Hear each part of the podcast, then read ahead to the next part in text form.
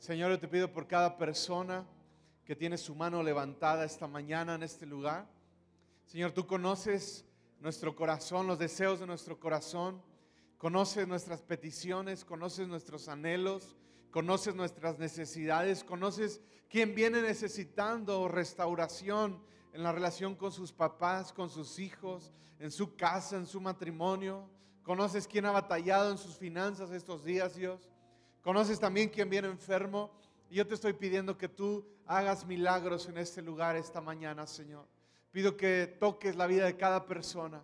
Te pido, Señor, que aquel que viene enfermo sea sanado en el nombre de Cristo Jesús. Que sus fuerzas sean devueltas. Oro, Señor, que traigas un abrazo de tu presencia a cada persona aquí que necesita experimentar tu amor, tu paz, aquellos que vienen con ansiedad. Pido que se, que se vayan el día de hoy diferentes a cómo llegaron. Señor, que se vayan llenos de tu presencia en sus vidas, llenos de expectativa por una vida mejor esta semana, llenos de fe a los que vienen desanimados. Señor, haz algo grande en medio de nosotros esta mañana. Te lo pedimos en el nombre de Cristo Jesús. Amén. Dale otro fuerte aplauso a Dios. Amén. Hay un ambiente de gracia y de fe y de expectativa hoy en más vida.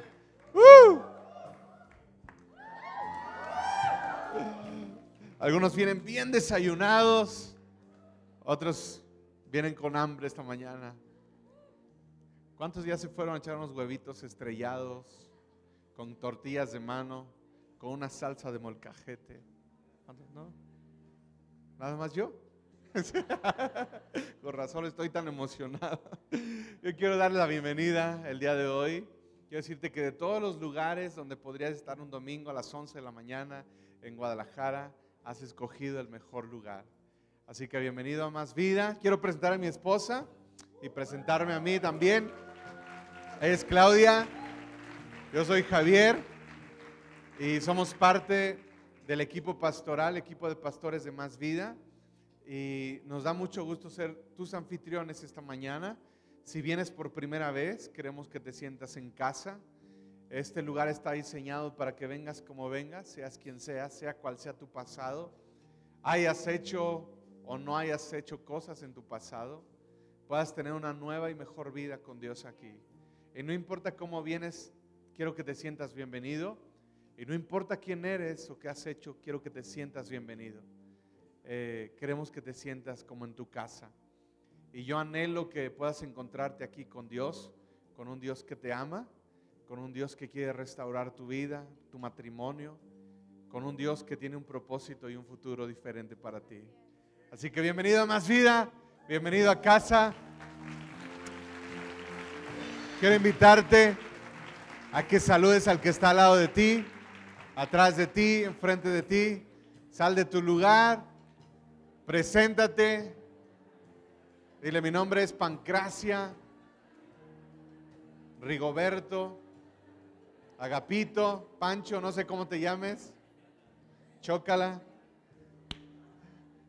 Chócala con alguien ahí. Y voy a pedir a mi esposa que pase y nos va a ayudar con la siguiente parte de la reunión. Pues seguimos adorando a Dios, pero ahora con nuestros diezmos y nuestras ofrendas. Qué padre, ¿verdad? Quiero animar que tomes tu sobre ahí, en tu silla había un sobre como estos y en la parte de atrás dice algunas otras formas en las que puedes dar tu diezmo, tu ofrenda. Ya tenemos una terminal bancaria entonces en la librería tú puedes pasar y hacer tu diezmo, tu ofrenda con tu tarjeta y ahí puedes dejar tu diezmo. Pero yo quiero animarles y agradecerles, Iglesia Más Vida. Sabe, esta semana ya inauguramos por fin eh, Nueva Vida Cuba. ¿Y qué cree? Llegaron 640 personas, bautizamos 19 personas. ¿Usted se escucha? Qué padre, pero para la isla de Cuba eso es un verdadero milagro.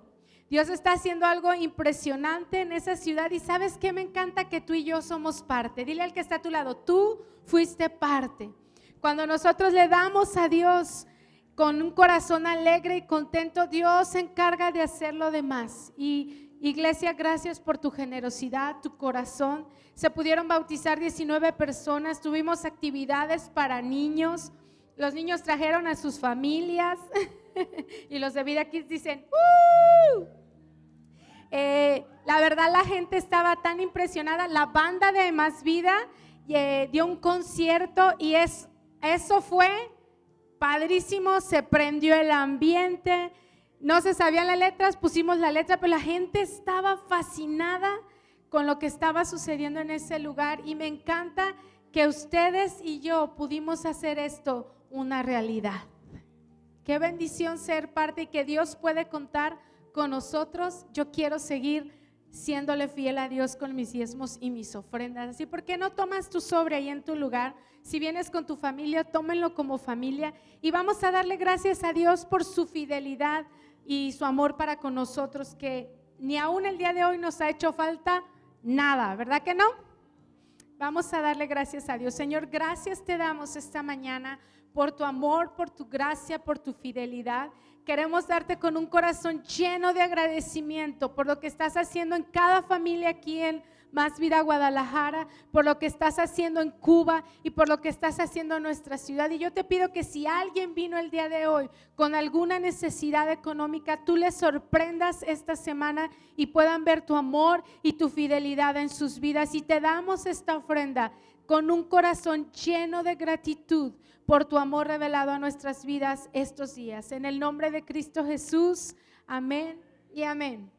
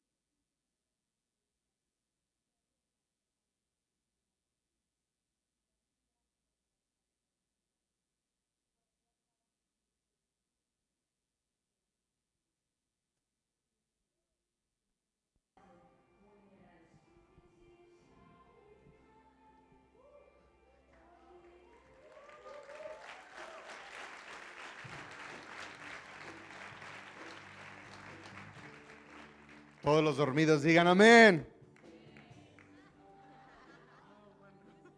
Saquen a la hermana aquí.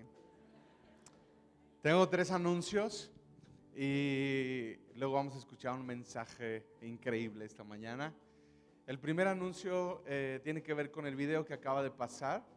El 15 de octubre vamos a tener una caminata que se llama Caminando por Libertad. Yo quiero invitarles a todos que puedan participar ese sábado en la mañana. Eh, esta caminata se va a llevar a la misma vez en 270 ciudades alrededor del mundo. Varias ciudades de México van a participar. Y estamos alzando la voz en contra de la trata de personas. Eh, gente piensa que este es un flagelo, un mal que ocurre allá en Asia, en África, en Europa Oriental, pero está presente en nuestro país y Guadalajara es un foco rojo también. Y yo quiero animarle a que nos unamos por esta causa y que si las noticias hablan de lo que los cristianos están haciendo, que hablen de una causa buena por la que estamos haciendo algo. No es una marcha, no es una manifestación, es una caminata. Y no estamos protestando contra ningún gobierno, ni mucho menos estamos trayendo conciencia padres de familia, gente que desconoce este tema. Entonces, mientras van a ir caminando eh, mujeres y hombres, la mayoría de los hombres vamos a estar entregando algún folleto, volante, explicando algunas estadísticas y queremos traer conciencia a nuestra ciudad, a nuestra nación y al mundo acerca de este mal. Hay más esclavos en el mundo que ninguna otra época de la historia hoy en día, más de 27 millones en el mundo. Y yo quisiera animarte a que como iglesia participemos. Al final de la reunión puedes inscribirte, preguntar más detalles en el módulo, de qué se trata, eh, puedes invitar gente de tu escuela. Si eres un profesor, puedes invitar a tus alumnos, a tus alumnas. Estamos invitando a iglesias en la ciudad, pero también a organizaciones sociales, ACES, eh, y vamos a estar en diferentes medios de comunicación invitando a la ciudad a participar. Eh, anuncio número dos. El próximo domingo, el próximo fin de semana de hoy en ocho, es nuestro domingo de visión. Y lo que vamos a estar haciendo, vamos a estar hablando el pastor Andrés va a estar hablando a todos los campus de Más Vida acerca de la visión que tenemos para el 2017. Es un día bien, bien importante que si eres de casa, estés al pendiente, vengas, porque vamos a hablar acerca de la visión, los sueños, los planes, de lo que vamos a estar haciendo juntos, logrando juntos el próximo año. Así que ese es uno de esos días de cinco estrellas para más vida en el que no tienes que faltar. Si te ibas a ir de vacaciones, muévelo poquito para que te vengas el domingo, nuestro domingo de visión. Di conmigo, domingo de visión. Ok. Y número tres, número tres, de hoy en 15 días, de hoy en 15 días va a estar con nosotros compartiendo en las cuatro reuniones el pastor David Pursiful. David Pursiful es un pastor en Alabama, es uno de mis mentores y tiene una palabra y una enseñanza increíble. Y yo quiero animarte también que consideres invitar a alguien, va a estar en vivo en las cuatro reuniones, que puedas invitar a un amigo, porque sé que va a ser de gran ayuda, de gran bendición, va a tocar tu corazón escuchar eh, al pastor David Pursiful. Eso es el 16 de hoy en 15 días. ¿Estamos? ¿Estamos? Ahora sí, todos los dormidos digan amén. Necesitamos un café. Bueno, pues ah, no quiero quitar más tiempo, quiero dejar el lugar al predicador esta mañana. Él es un amigo de más vida, amigo de mis pastores y también amigo mío. Eh, él y su esposa han estado trabajando en el área de Monterrey, edificando una iglesia fuerte, avivada, entusiasta. Yo quisiera que le diéramos la bienvenida a Gustavo Falcón al estilo Más Vida Guadalajara.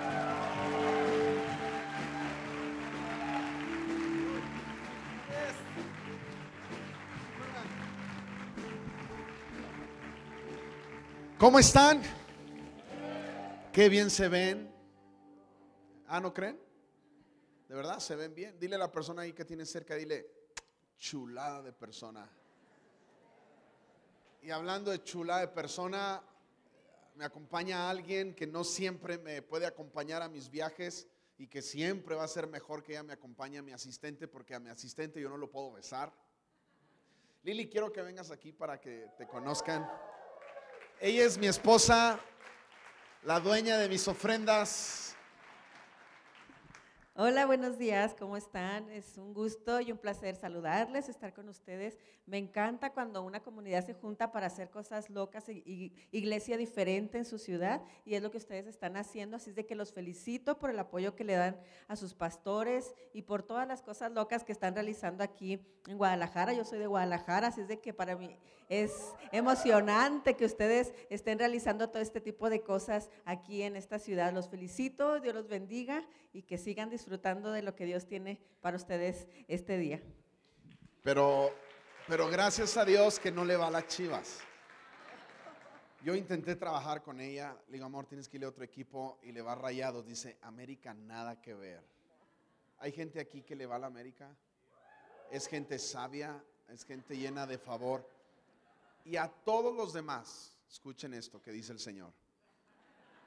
El que no sea como un americanista no va a entrar al reino de los cielos. ¿Ah, sí?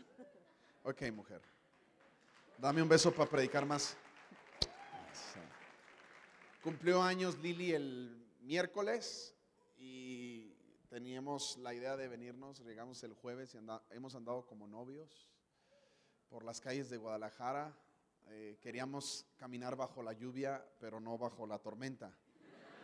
Entonces, estoy muy contento de estar aquí, de poder platicar con ustedes. Necesito platicar con ustedes.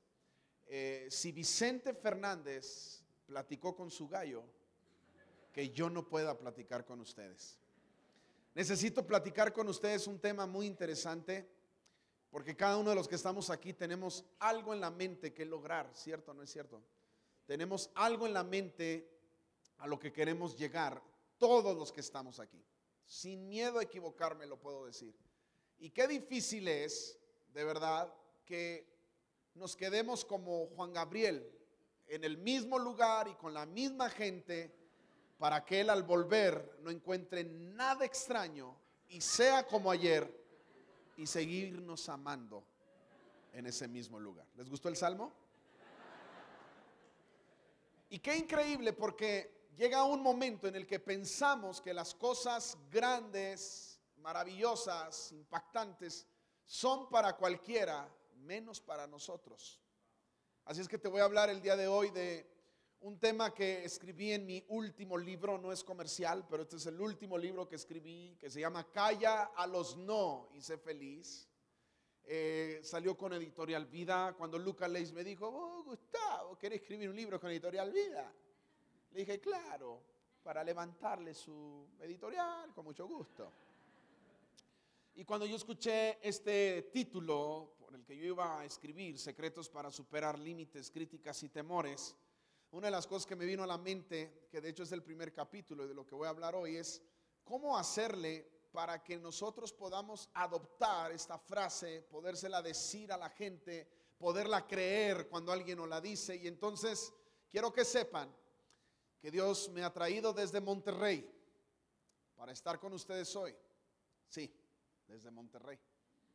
Quizá tú pensabas que de Hollywood, pero no es así, de Monterrey para decirte una frase que tienes que escuchar y esta es, lo lograrás. Yo estoy aquí para decirte, lo lograrás. No, no causa el efecto que yo quisiera que causara. Porque te dije, lo lograrás y te quedas así como que, o sea, tú no sabes lo que yo estoy pasando. No sabes con la vieja que vivo. No sabes los desafíos que tengo. Y por eso es que estoy aquí. Qué difícil de verdad es podernos encontrar personas que nos digan esto. El 90% de los cristianos en América Latina no se peinan como quieren. Los que todavía pueden. Hay un 70% en América Latina de personas que no se visten como quieren dentro del cristianismo no leen los libros que quisieran leer, no estudian las carreras que quisieran estudiar. Qué ruina que un joven se convierta y le digamos, tienes que ir a la escuela bíblica. ¿Quién dijo eso? Eso es mentira. No todos fuimos hechos para la escuela bíblica. A lo mejor tú fuiste hecho porque quizá vas a ser modelo. Es en serio. Yo acabo de entrevistar a una modelo en mi programa, tarde pero sin sueño, lunes a las 12, viernes repetición. No es comercial. Ya viene la segunda temporada, una hora, no es comercial. Y entonces mi hija Michelle quiere ser modelo. Entonces desde niña me decía, yo voy a ser modelo. Y le decía, no, tú vas a ser predicadora. No, yo voy a ser modelo, tú vas a ser predicadora. Y conforme yo veía cómo lo difícil que son las ofrendas como predicador, le decía, sí, mi amor, tienes que ser modelo. Y entonces eh, yo en mi mente decía, no, tú no puedes ser modelo. ¿Cómo tú eres cristiana y vas a ser modelo? Y entonces entrevisto a esta modelo cristiana. Me dice, Gustavo, ahorita he firmado para una marca de las más importantes, estoy haciendo todos los comerciales para ellos, yo decido qué grabar, ellos ya saben mis valores, soy mujer de un solo hombre, estoy casado, tengo valores y soy millonaria. Lo demás no me animó, lo último me animó. Y le dije a mi hija, tienes que ser modelo, pero ya. Y hasta le mandó un video, ¿verdad, Lili? Hola Michelle, ¿cómo estás? No le hagas caso a tu papi, tú puedes ser modelo, eres hermosa, preciosa. ¿Cuántas cosas hemos dejado de hacer porque no tenemos alrededor nuestro personas que nos hagan sentir la facilidad de que puede ocurrir? Qué difícil es escuchar esta afirmación en un mundo lleno de personas negativas que piensan que si ellos no lograron sus sueños, los demás también deben de estar destinados al fracaso. O sea, yo no lo logré, tú tampoco. Yo tengo una abuelita que quiero mucho. Soy su nieto favorito. Y no la culpo. Así es que siento feo hablar de ella, pero lo tendré que hacer. Mi abuelita odia a los hombres. Y tuvo nueve hijos. My question is, Perdón, me agarra el roaming, es que estuve en Estados Unidos. Mi pregunta es, ahora si hubiera amado a los hombres, ¿cuántos hijos hubiera tenido? Y como a ella le fue mal con los hombres, de hecho ella, ella trabajó muchos años en el ministerio de Paquita, la del barrio, y como ella aborrece a los hombres y creyó que como a ella le fue mal con los hombres, entonces de mis siete tías que tengo, todas al día de hoy están divorciadas. Porque como a ella le fue mal, ella creía que a los demás le tenía que ir mal y entonces les metió una cantidad de cosas en la mente. Es más, no solo mis tías, mamá es parte de esa eh, tragedia. Mamá también se divorció. De mi papá, obvio. Si yo me pongo a pensar cuánta gente no ha logrado cosas porque está rodeado de personas que sin tu saber se ha convertido en tu coach. No le pagas, no lo han hecho oficial, pero es tu coach. Tú eres lo que escuchas. Y la gente a la que tú escuchas es tu guía. Y un día le dije a Lili, quisiera platicar con esas personas negativas, con esas personas chismosas, con esas personas cizañosas, para que me den un entrenamiento cómo persuadir a la gente. Porque yo me agarro un mes de serie. A Cristo te ama. Eres más que vencedor. Y ellos en un solo café de 30 minutos logran meterle porquería y media a la mente de las personas. ¿Cómo lo logran? Así es que yo necesito que el día de hoy salgas súper motivado. Y que cuando regreses a tu casa te digan, ¿y, qué pasó mi amor? O sea, ¿qué, qué, ¿Qué escuchaste? ¿Quién estuvo hablando? Tu mamá, mira, no sé ni quién era. Era muy parecido a Tom Cruise, pero no, no lo conozco. Y, y nos dijo que lo vamos a lograr. Porque no por el hecho de que otras personas no lo han logrado, tú no lo vas a lograr. Voy a ser muy fuerte en esto. No porque tu papá no lo logró, tú no lo vas a lograr. No porque tu mamá no lo logró, tú no lo vas a lograr. Y deja de estar escuchando esas palabras que dices, vas a ser igual de tu padre. Mira, hasta tienes cara de borracho. A los siete años de edad. Pobre niño que vas a ver. Nos vamos a encontrar en el camino varios obstáculos de nuestros logros. Yo no tengo la menor duda de que lo vas a lograr. Porque si Dios está conmigo, yo lo puedo lograr. Él es mi fuerza, Él es mi alegría, él me da alas para volar. Él dijo que yo levantaría el vuelo como el águila de la América. Te voy a mencionar algunos obstáculos. ¿Alguien está listo? Gríteme fuerte, estoy listo. Pero así como si estuviera listo. Primer obstáculo del que te voy a hablar. Nos vamos a encontrar con los negativos.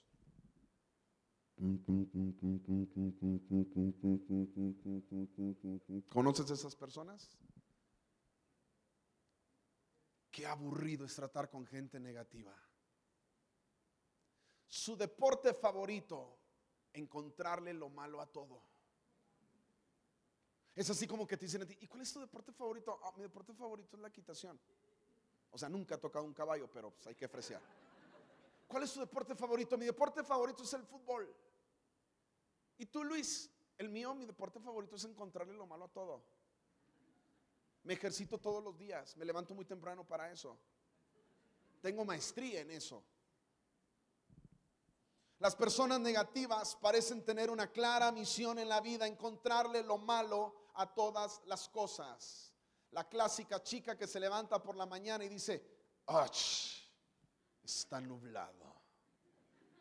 Y Dios que es bien buena onda, ¿cuántos saben que Dios es bien buena onda? Yo tengo un Dios bien buena onda, no sé si tu Dios también sea buena onda, tiene que ser buena onda porque es el mismo Dios. Voltea con Gabriel y le dice, Gabriel, mañana no quiero que esté nublado, quiero que saques el sol. Y Gabriel, bien buena onda, sí señor, lo que usted diga.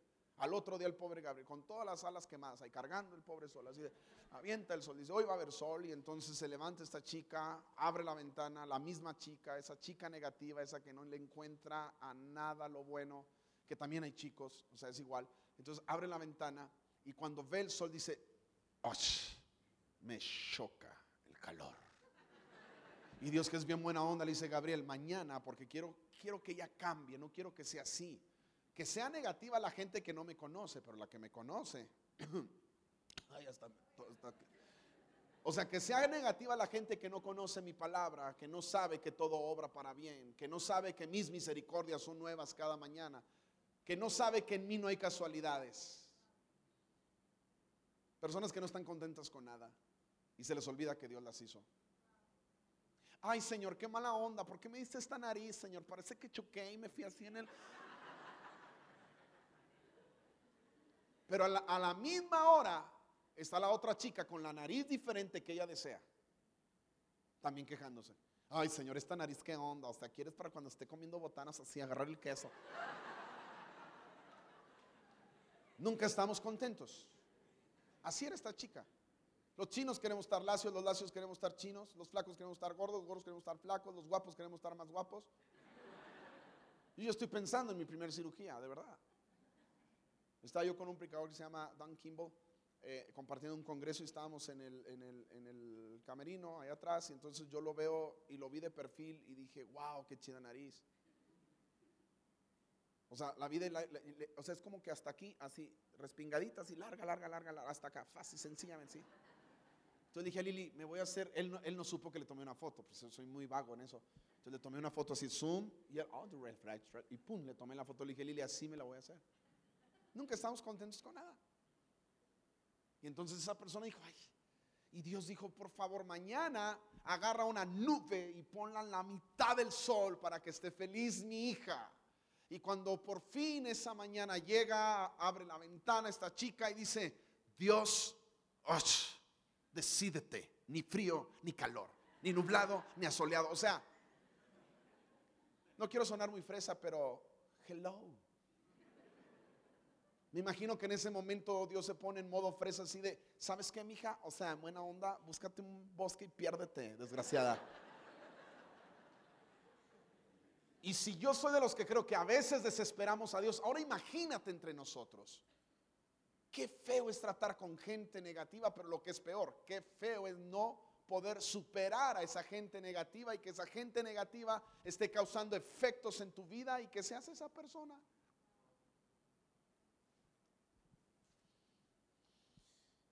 Tienes que cuidarte de esas personas porque te van a querer contagiar. Es, es que esas personas están haciendo como que un club, el club de los negativos. Y quieren que tú te inscribas.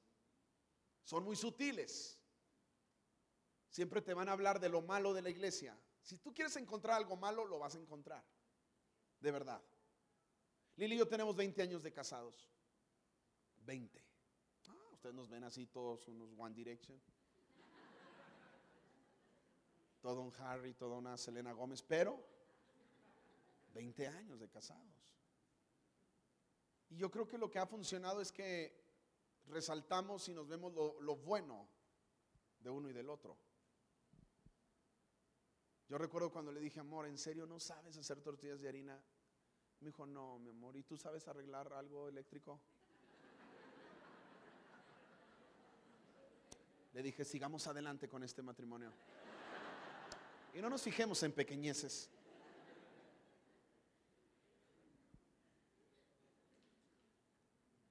Qué importante es tener la capacidad de saber tratar con la gente negativa que al final de cuentas se pueden convertir en tu coach sin tú saberlo. Te llenas de sus palabras, te llenas de sus conceptos. Ah, porque ellos siempre te van a, ellos no te van a decir, hola, ¿qué tal? Mucho gusto, soy negativo. No, ellos te van a decir, es que soy realista. Aguas. Porque con eso de que son muy realistas,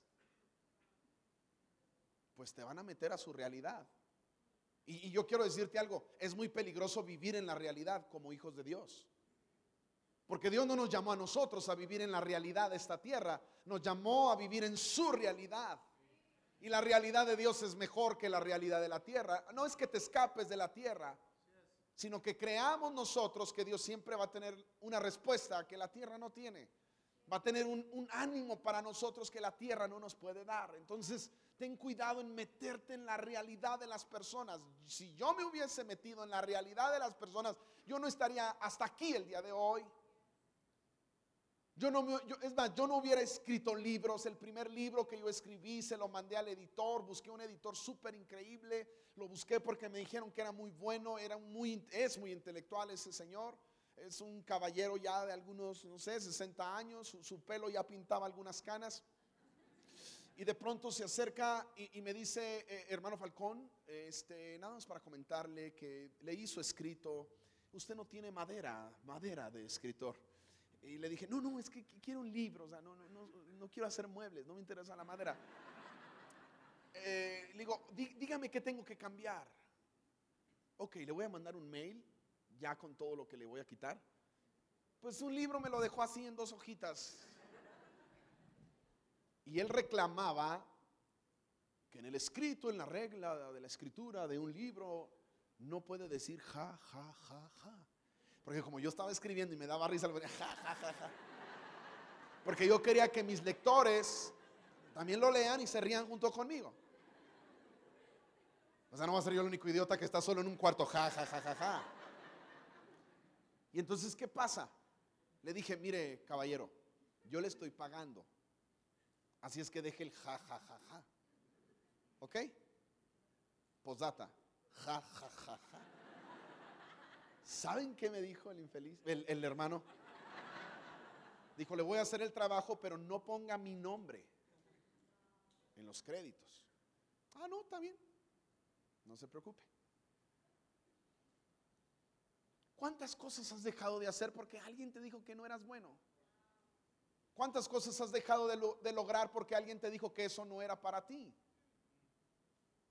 Tenemos que tener tanto cuidado con esa gente negativa, con esos negativos que es, están dando. Mira, la gente negativa eh, son como eh, tipo López Dóriga, pero para el diablo.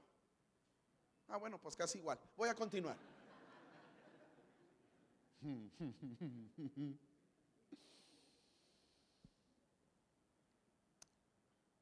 Yo siempre he pensado que la gente negativa hacen maestría o doctorado, pero qué manera de persuadir, ¿eh? Ah, porque te lo dicen en el amor de Cristo. ¿Has oído esa frase? Mira, amiga, olvídate que serás alguien. O sea, lograr algo, ser millonario o casarte con alguien de ojos azules no es para todos, menos para ti. Y te lo digo en el amor de Cristo. Imagínate que se lo hubiera dicho en el amor del diablo. Se suicida la chica en el instante. ¿Alguien ha tratado con gente negativa? ¿Verdad que es muy bonito tratar con gente negativa?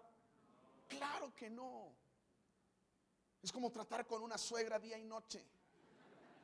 Bueno, no con la suya, con la mía. Con todo respeto. Un día un amigo negativo tenía un amigo positivo o un amigo positivo tenía un amigo negativo, como tú quieras, lo importante es que eran amigos. El amigo lo amaba mucho. Así es que él quería sacar un wow. ¿Conoces gente que no sacas un wow jamás? Nunca te he dicho, wow, qué increíble, qué padre, todo va a salir bien, bien hecho, adelante. O sea, nunca. Pero lo aprecias. Intentas que cambie. Este amigo buena onda, este amigo positivo, este amigo que sabía que en Dios todo lo podía lograr, tenía un perro que no, no, no caminaba sobre el agua, nadaba, no, corría sobre el agua. Ese perro era increíble. Yo amo los perros. Tengo muchos perros. Quisiera ser pastor de perros. Yo a veces cuando trato con gente terca que no entiende, digo, Señor, ¿por qué no me llamas de pastor de perros? Fíjate, es que sí, es muy chido. Yo tengo un perro se llama Mickey, es increíble. Le digo, sentado. Y en la iglesia, hermanas, ¿te puedes sentar? No, porque siéntese. No, así es.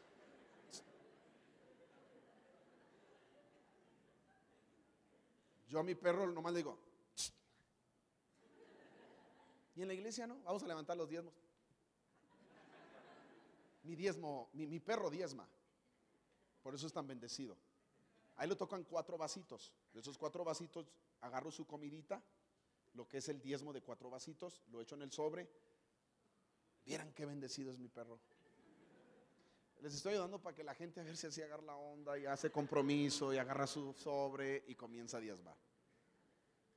Así es que ese perro corría sobre el agua y entonces él habló con su perro y le dijo, Bruno, se llamaba Bruno, le dijo, Bruno, tengo un amigo negativo y él voltea así, lo conozco, les voy a estar traduciendo, lo conozco. Entonces, ¿tú crees que me puedas ayudar? En cuanto yo te dé una seña, tú sales corriendo y vas así corriendo sobre el agua.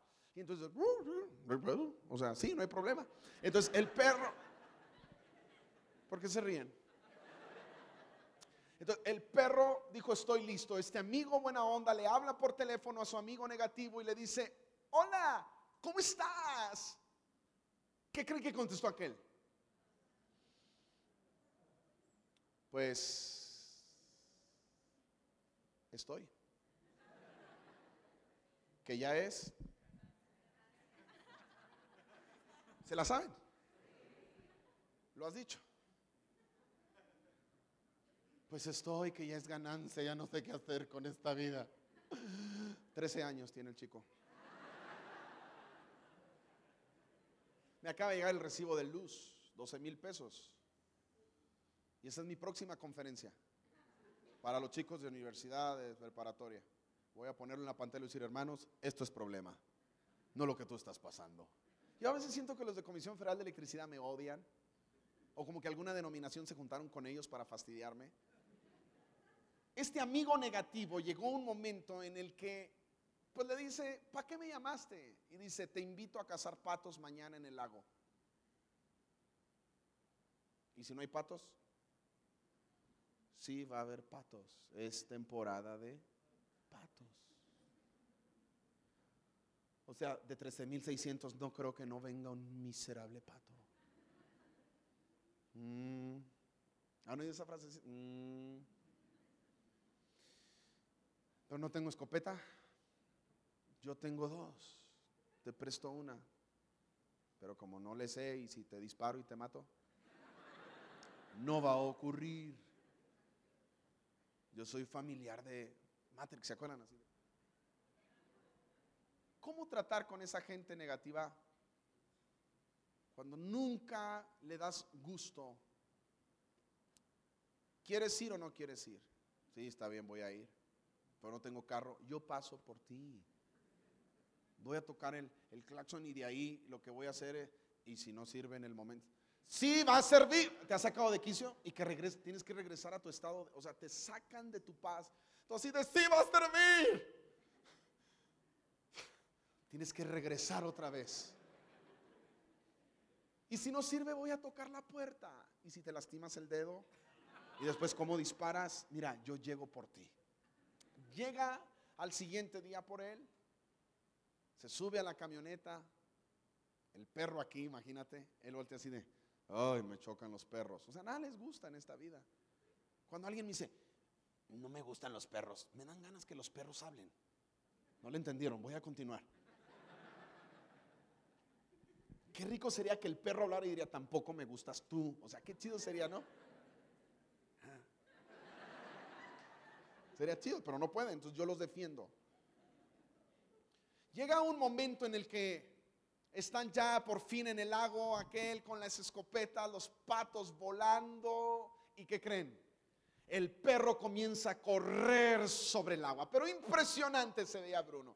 Él nada más volteaba, ay, cómo son fieles los perros así de, como diciendo, lo estoy haciendo bien. Sí, sí, sí, lo estás Y él corría así sobre el agua. Y de repente voltea al amigo negativo así de, no lo puedo creer. El amigo positivo así, sí, por fin. No puedo creer que tu perro no sepa nadar. ¿Conoces esas personas? Te voy a dar dos consejos rapidísimo de qué hacer con la gente negativa. Número uno, hay que huir de ellos. Suena muy drástico, pero hay que huir. Te va a arruinar la vida, sobre todo si eres como yo, de mente débil. Si yo la paso 12 horas con un motociclista, mañana me tendrás vestido de chopper. Es en serio. Hay algunos que tenemos la mente muy débil. Un día le llegué a Lili con un bonsai. Dice Lili, ¿y eso? Le dije, voy a cuidar bonsai. Pues porque vi la película de Karate Kid. Y ya ven que los ponen en algo así como de piedra. Se secó el pobrecito. Para lo único que sirvió fue de molcajete, ¿verdad? Y es donde hacen las salsas. Fue todo lo que sirvió. Muchas de las veces no somos quien queremos ser por escuchar las personas incorrectas. Tienes que buscar personas que inspiren tu propósito de vida. Qué feo es de verdad no tener esa autoridad para poder decir a la persona negativa, ¿sabes qué? Necesito huir de ti, me, estás haciendo daño. Ahora tú dices, si, es mi mamá, si es mi papá, si es mi esposa, o sea, no quiero que lleguen a la casa y tú le digas, mi amor, hasta que llegó todo. ¿Por qué no? ¿Qué hacer cuando es alguien así? Hay que huir no de ellos, pero sí de lo que dicen. No lo compres, no lo pongas aquí. Atrévete a no escucharlo. Segundo consejo, cuando puedes huir, huyes, pero el segundo es cállalos. O sea, atrévete a callarlos. Alguien dice, ay pastor, ¿cómo los voy a callar? Pues normal. Así como ellos no tienen problema de hablar y hablar y hablar cosas negativas, e-, ellos no están preocupados por dañarte. Entonces tú también tienes que decir, ahora no les digas así, cállate perro. No, no, no, no.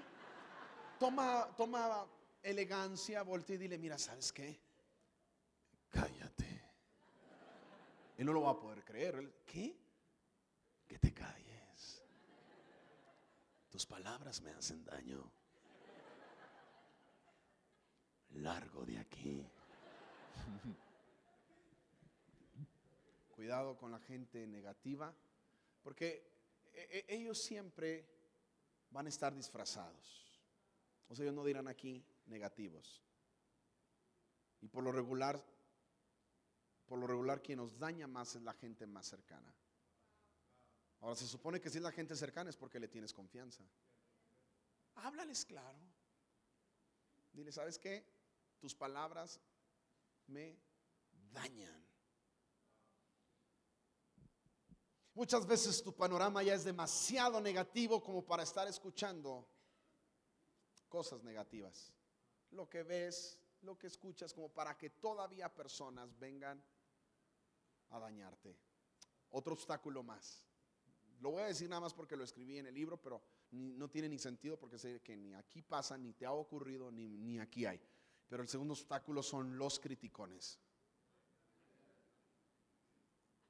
¿Alguien te ha criticado en algún momento? ¿Verdad que es muy bonito ser criticado? Yo nunca he entendido por qué las personas creen y piensan que nosotros no sentimos. Vienen así de, ay pastor, ¿qué crees? Tengo una tía que es cristiana que dice que usted es el diablo. Y yo, ¿cómo? Sí, que aquí es pura falsa doctrina. Sí, y, digo, ¿y para qué me vienes a mí a decir? O sea, bendito sea Dios, gracias a Dios que no conozco a tu tía. Qué chido, ¿no? O sea, no la conozco. Entonces, ¿tú por qué vienes a traerme lo que ella piensa? Y los criticones por lo regular siempre estarán preocupados por tu vida porque se les olvida que ellos tienen una.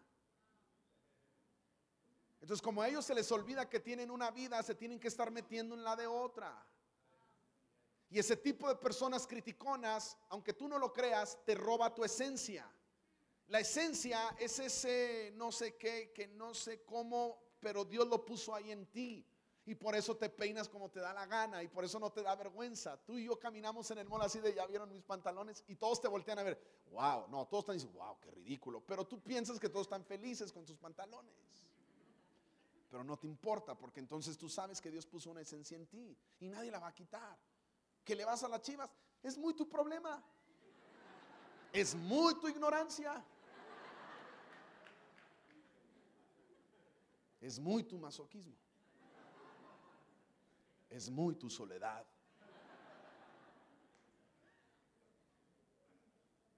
¿Alguien quiere que se vaya a Vergara? Ya ven, son masoquistas. Voy a continuar. Las voces de los que nos critican pueden evitar que tú logres grandes cosas. ¿A poco ellos? Sí, ellos. Van a evitar que tú logres grandes cosas. Qué bueno que desde hace 20 años que yo comencé a predicar, qué bueno que no escuché a esa gente que me criticaba. Yo siempre he sido criticado. Es normal. Los entiendo. La gente que no tiene una vida, sé que la mía da mucha tela de donde cortar. Yo lo sé. Pero desde el principio a mí me decían, es que así no se predica, hijo. O sea, te van a decir de hijo. ¿Sí sabes cómo? Como Saúl con David. Saúl le decía hijo a David, ¿sí saben? Y después un día entró y aquel estaba con una lanza y le dijo hijo, pero quién sabe de qué, lo agarró y le dijo, corre hijo, si no va, le inventó lanzas. Entonces, a mí me decían, hijo, así no se predica. En las prédicas no se hace reír a la gente y yo, yo no quiero hacer reír a la gente. Un día me dijo alguien es que usted abusa del chiste, yo no abuso del chiste, yo soy un chiste. Cuando yo nací le dijeron a mamá así, mi mamá, ¿qué fue? Chiste. O sea, el doctor me imagino que me agarró así de, ¿qué es esto? Y la enfermera, pues no sé, doctor, a ver, aviente los tibuelas, murciélago.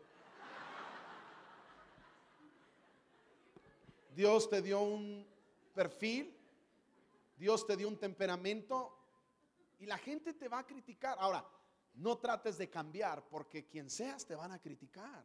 Es que es un deporte. No digas, es que yo, yo sufría por ser así, se los prometo desde la escuela. Yo tengo un récord increíble. Cada año hacía llorar a una maestra. Porque yo era de que, ya Falcón, ya estés en serio. Cállese. Y lloraba. Y yo así, maestra, no llores, que no estoy haciendo nada malo. Y era la clásica maestra que le mandaba a hablar a mi mamá y le decía, señora, su hijo es muy buen niño. Es muy inteligente. Es muy lindo ese niño. Casi creo que fue el niño que hizo el de Gerber, ¿no? Ese es el bebé. Pero me distrae a todos los de la clase. Ahí están todos. Y lo peor es que él cuenta el chiste y él no se ríe. Así es que me tardé ocho meses para saber quién era, porque y el calladito. Porque sinceramente a mí no me dan risa mis chistes, no me dan risa. Por eso me quedo callado. Porque me dice Lili, ¿tú por qué no te ríes? Le dije, porque son muy malos mis chistes. Yo no sé contar chistes. Un día yo iba en un avión y ahí sí me dio mucha risa mis chistes. Y me contaba uno y yo. y el señor enseguida me veía. y me dijo, ¿qué joven? Digo, me vengo contando chistes. La última media hora me quedé serio y me dijo, ¿y ahora qué pasó? No, le dije, es que me vengo contando muchos que ya me sé. Y todo el mundo me quiso cambiar desde niño. Por lo que tú sufres como joven ahora, es lo que te va a llevar a ganarte la vida el día de mañana. Es en lo que vas a servir a Dios el día de mañana. Pero la crítica te, cambia, te cambia. Muchos, muchos hoy no están peinados como quisieran. ¿Es en serio? por esta. Por el pescadito, no, no piensen mal. Les tengo una buena noticia, damas y caballeros. El carácter, el perfil, el temperamento que tienes te lo dio Dios. Y por eso sueñas diferente a otros. Y por eso otros no pueden soportar que tú sueñes. Otros no pueden soportar que tú logres cosas. Hay temperamentos diferentes, damas y caballeros. Vean a Jesús en la cruz. Él dijo, Juan, he ahí a tu madre. Madre, he ahí a, a- tu hijo. Y Juan, yo, madre, madre, yo, yo, ¿cómo? O sea, que la cuides, no te haga. Bueno, no así, pues estaba en la cruz. Que la cuides. ¿A quién se la encargó? Pregunto. A Juan. No se la pudo haber encargado a Pedro. Porque eran diferentes perfiles. Porque se la ha encargado a Pedro. Mira, yo te prometo, al mes no al año, al mes. Hubiera ido Pedro a la recámara de la pobre María así de, señora, yo creo que ya es tiempo que trabaje. Podrá usted ser mucho la madre de Dios y dio a luz y la Virgen María, pero aquí se gasta el jabón y la leche y usted muy virgencita, pero ¿cómo traga, señora? Y, y vean qué distintos eran. ¿Qué pasó con Juan? Su temperamento era para cuidar a su mamá y el temperamento de Pedro era para morir crucificado hacia abajo. ¿Se dan cuenta? Juan terminó escribiendo Apocalipsis allá en una montaña, cerquita del cielo, cerquita de Dios allá. Acabamos de hacer una fusión, Jesús Adrián Romero y yo, de las dos iglesias, una misma iglesia, dos pastores, uno feo, uno guapo. Uno canta bien y, y él canta más o menos. Y yo le digo que él es Juan y yo soy Pedro, somos muy diferentes. Pero cuando ya veo la historia digo, no, pues si el Pedro lo mataron por hablador.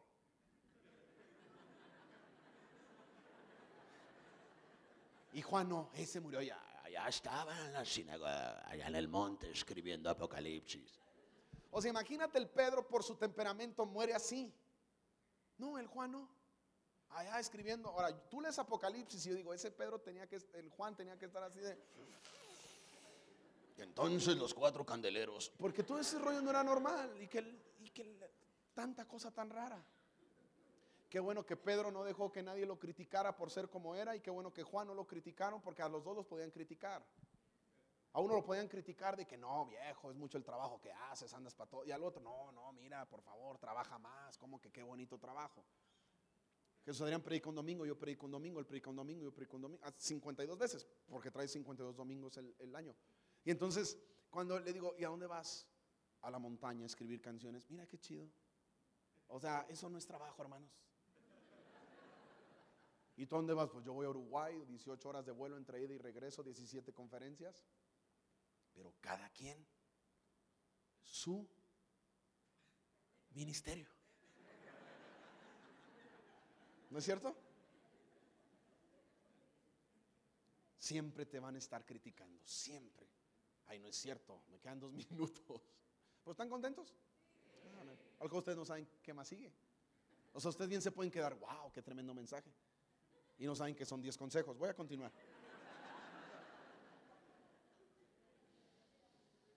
Efectos de la crítica, ten mucho cuidado porque llega un momento en el que te va a desanimar.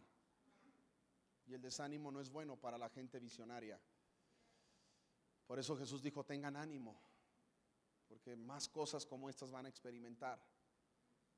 Otro efecto de la crítica, pues es ese enojo que te hace estar enojado. Yo reconozco que en temporadas de mi ministerio he estado enojado. ¿Nunca te ha tocado un momento estar en Facebook y estar bloqueando y bloqueando y bloqueando y bloqueando así, bloqueando? Que tenías 30 mil amigos y quedas en 150.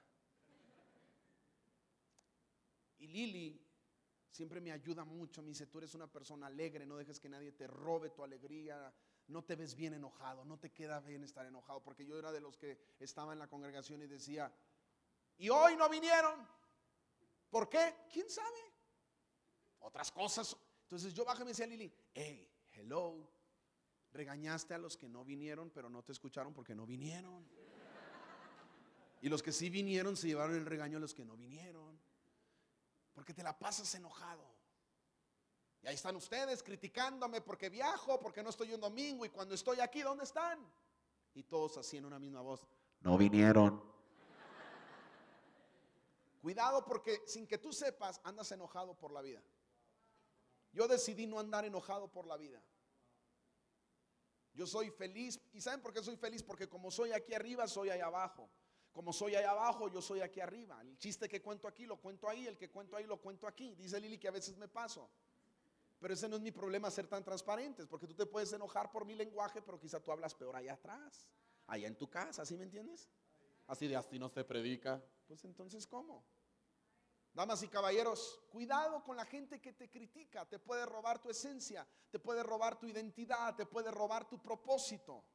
Dios ya diseñó quién fueras. No sé si Pedro, no sé si Juan, no sé si tendrás larga vida o vas a morir como Pedro, no lo sé. No sé decirte cómo fue, no sé explicarte qué pasó.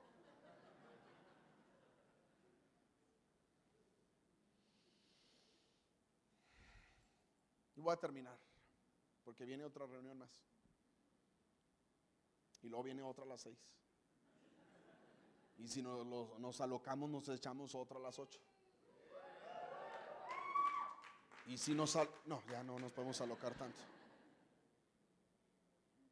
Los negativos, los criticones, obstáculos de tus logros, mucho cuidado, por favor, mucho cuidado con ellos. Y por último, los pretextos. Por lo regular, los negativos, los, los otros que dije, los criticones, esos son personas. Pero aquí en los pretextos eres tú mismo. Ahí está más difícil. Los pretextos no son mentiras, son verdades. Por eso tú mismo te las crees.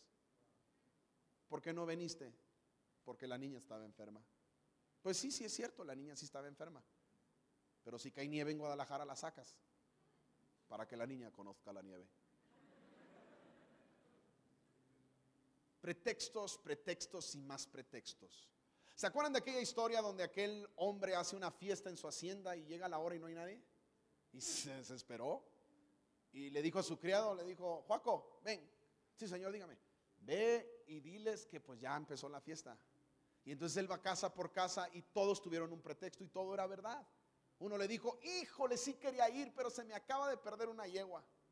¿Era mentira? No, pero la yegua ya estaba perdida.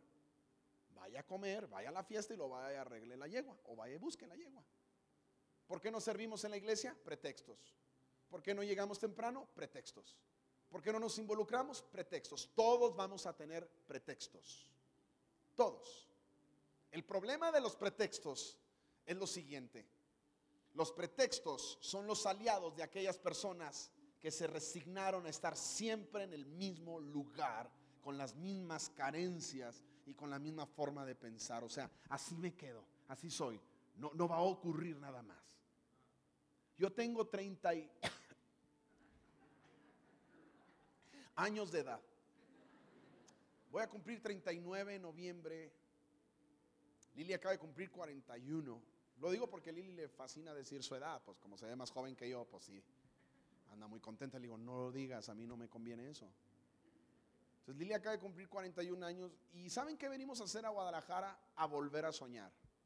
Vamos a cumplir 20 años de casados en noviembre, imagínense. Con una hija universitaria de 19 años y una de 15. Y el que me diga suegro, la plaga del piojo viene sobre él. Así. Sí.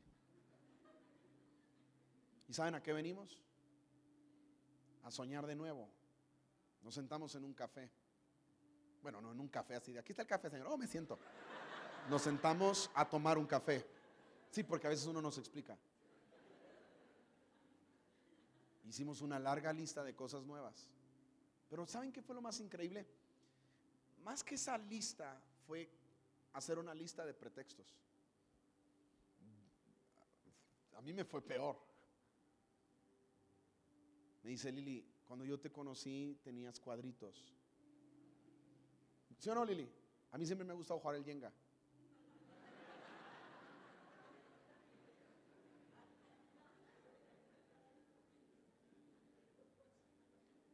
¿Cuántos pretextos tienes que quitar de tu vida?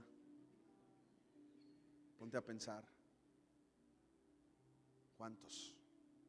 La gente por lo regular vive una vida de derrota por culpa de los pretextos. Te voy a mencionar tres pretextos más comunes por lo que ni siquiera nosotros intentamos hacer cosas. Número uno, la falta de recursos. No tengo dinero ni nada que dar. Aquí estoy. Si tuviera dinero lo haría. No es cierto. La falta de recursos no justifica tu falta de excelencia. Aquí hay excelencia y te aseguro que se hizo a pesar de la falta de recursos.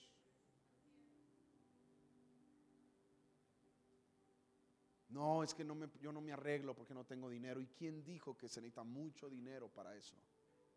No, es que mi casa no está bonita porque no tengo alberca.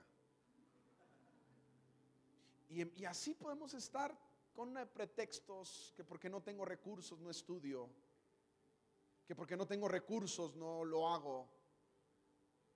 Métete a la realidad de Dios y entonces comienzas a comprar sin dinero.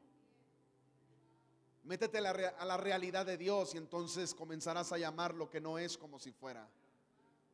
El hecho de que no parezcas no significa que no eres. Tú eres ese doctor que desde hace niño soñaste ser. Pero tengo 40 años y luego, ¿qué le impide entrar a estudiar?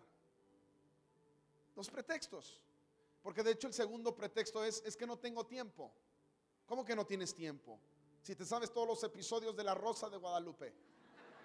Ahora, si ya estás en otro nivel, te sabes todos los episodios de The Walking Dead.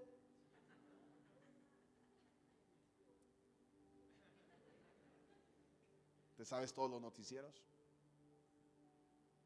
¿Te sabes la historia de la comadre? No digas que no hay tiempo. Una hora más temprano que te levantes a partir de mañana puede cambiar tu historia. Ya sea para el gimnasio, ¿ah? al terminar el año, ¿cómo te vas a ver? Van a decir, "Ram- Ramón, ¿pero qué te pasó, Ramón? ¿Todavía quieres que seamos novios? Y el Ramón así, lo que diga mi abdomen.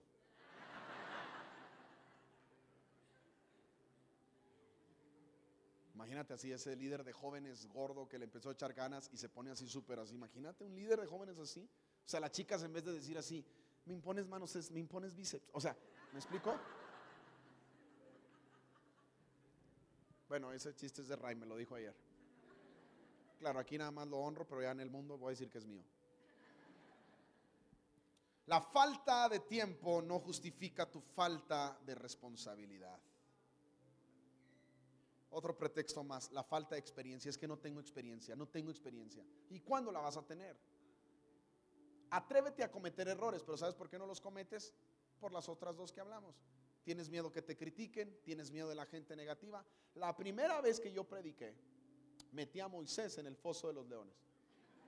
¿Cierto o no es cierto, Lili? Le dije yo a las personas, y estando Moisés, fue mi tercera vez porque la primera estuvo peor. Y Moisés estaba en el foso de los leones. Ya ves cómo predicamos antes, ¿no? Como que se nos iba el aire. Lo de los leones.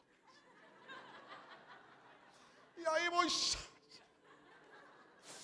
Los leones lo querían morder. Y el tartamudo. O sea, no, y- o sea, era tan rica la historia que tú wow. Tú veas gente de que.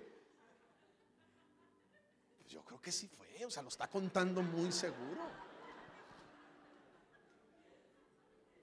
Como aquel que dijo, el Señor dice, como le dije a Moisés, cuenta la arena, cuenta las estrellas. Y alguien va y le dice, fue Abraham. Y dice este hombre, el Señor dice, perdón pueblo, me equivoqué. O sea, ahora el pueblo, ahora Dios se equivocó, ¿no? Los pretextos ahí, es que no tengo experiencia. La segunda vez dije, abra su Biblia en segunda de Hechos, para decir en vez de Hechos 2. Y la gente me gritaba, no hay, no hay. Tú sabes que siempre está la clásica hermana sanguínea que no le da vergüenza nada. No hay, no hay. Nada más hay uno. La primera vez que yo prediqué, te lo voy a contar en 40 segundos. ¿Quieren chisme? ¿Te acuerdas, Lili, qué feo la primera vez que prediqué? Fue horrible.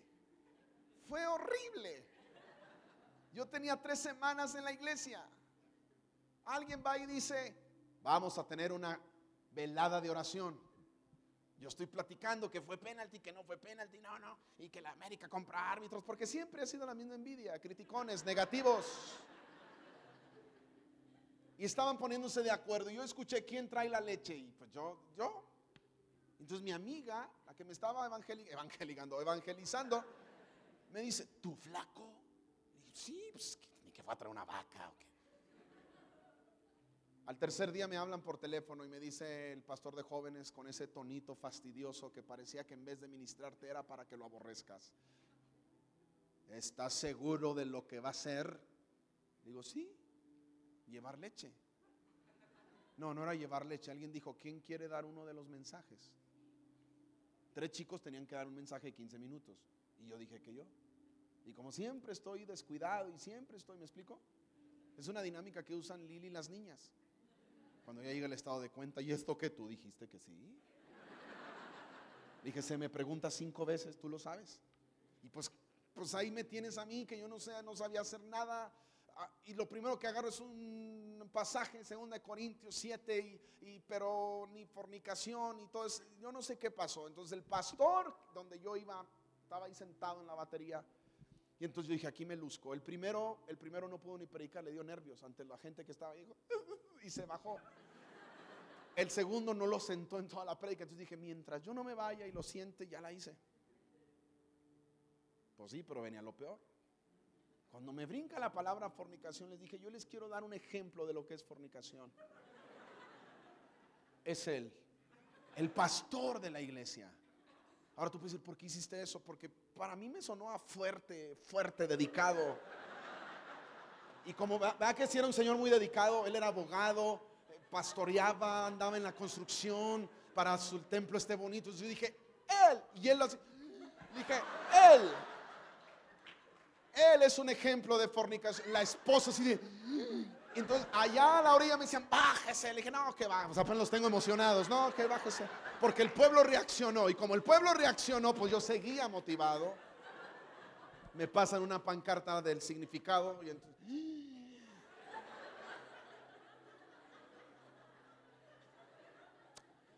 agarré mis. Ya me voy. La regué peor porque, pero si Dios está hablando, pastor, pues, y me voy. Cuando yo bajo me dice mi amiga, ¿qué te pasó? Le dije, pues tienes que entender que tengo tres semanas en la iglesia. Yo no entiendo de Biblia. Dijo, pero la palabra fornicación es universal. Y esa noche decidí no volver a predicarse, en serio. Dije, yo no sirvo para eso. Y qué bueno que me encontré en el camino gente todo lo contrario de lo que hablé aquí. Gente que me motivó, gente que no me criticó, y esa noche el único, nomás una sola persona se acercó y me dijo, wow, vas a ser predicador. Y yo, ¿en serio? O sea, ¿estás hablando en serio? Claro que no, le dije, para nada. Dijo, sí, tú vas a ser predicador. Y muy chido. Si te atreviste a decirle fornicador, te vas a atrever a decirle a la iglesia lo que sea. ¿Qué les parece si así tranquilamente se pone de pie como que nada pasó?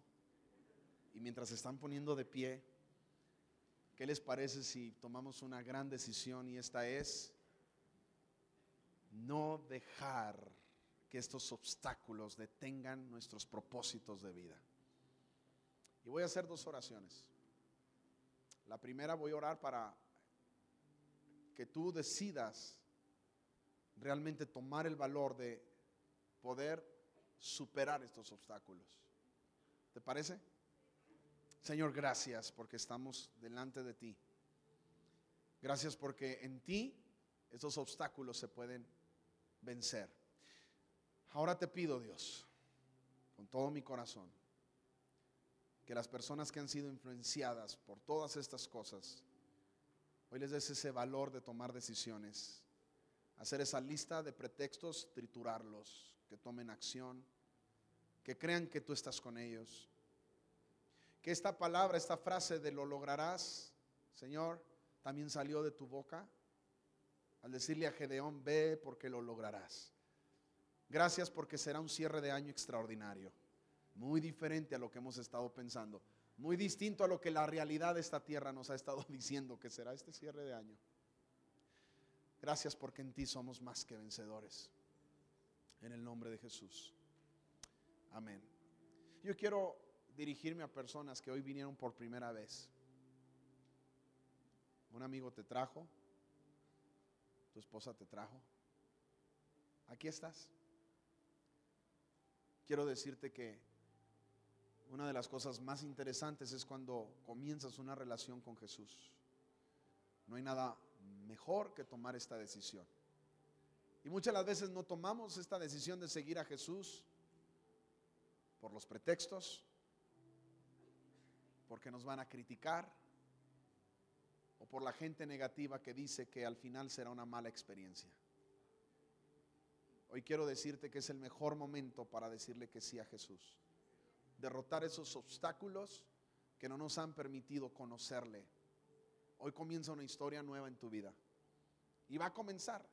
Lo aceptes o no, hoy comienza una historia nueva. Qué mejor que salgas de aquí con Jesús en tu corazón. Así es que voy a pedir que todos cerremos nuestros ojos, ¿les parece? Y si hay alguien aquí que hoy toma esa decisión de comenzar a seguir a Jesús, quiero que levantes tu mano donde estás, que quizá nunca has tomado esa decisión. Felicidades, felicidades caballero. Y quiero que oremos. Si hay alguna persona que dice, nunca he hecho una oración para conectarme con Jesús y comenzar una vida nueva, quiero que sepas que lo que hoy has vivido en esta reunión, eso es Jesús. Alegría, momentos de reflexión. Eso es Jesús, un Jesús que te abraza. Señor, quiero orar por cada persona que está aquí, por los que han levantado su mano, que tú entres en su corazón. Gracias por lo que vas a hacer en ellos. Ayúdanos a creer que en ti somos más que vencedores y que en ti, Señor, todo es posible. Me gustaría que todos hagamos esta oración en este auditorio. Jesús, gracias porque hoy entras en mi vida. Yo mismo te abro la puerta. Gracias porque en ti todo es posible. Gracias por el sacrificio de la cruz. Gracias por la eternidad que hoy me das a través de esta decisión. En el nombre de Cristo Jesús. Amén. Dele un aplauso, por favor, a todas estas personas. Ah, solo le menciono que este libro lo puedes encontrar en el lobby. Eh, no trajimos muchos, así es que corre y cómpralo. Trajimos 10.300. Pero hay una oferta que hoy quiero hacer, aprovechando que no está Ulises viajando conmigo, que él es el administrador. En compra de un libro les vamos a vender el otro al mismo precio. No pueden dejar pasar esto, ¿verdad que no? Y ahí vamos a estar para firmarlo. Este libro trae diferentes capítulos como mentes creativas. La creatividad no es un peligro para la iglesia, es una herramienta. ¿Por qué innovar? Innovar no es un capricho, es una urgente necesidad. Hay otro capítulo que se llama Hipócritas con derechos. Llegó la hora de que la gente conozca la libertad en Jesucristo, que el fariseísmo moderno no puede seguir deteniendo a una generación libre. Hay otro capítulo que se llama Cuando llorar vale la pena. Se vale llorar, pero no toda una vida. Y si estás llorando, Jesús quiere limpiar tus lágrimas. Por la noche durará el lloro, mas a la mañana vendrá la alegría. Hay otro capítulo que se llama Mañana no es para siempre. Le dijeron, Elías, mañana te vas a morir. Dice una señora muy mendiga que te vas a morir.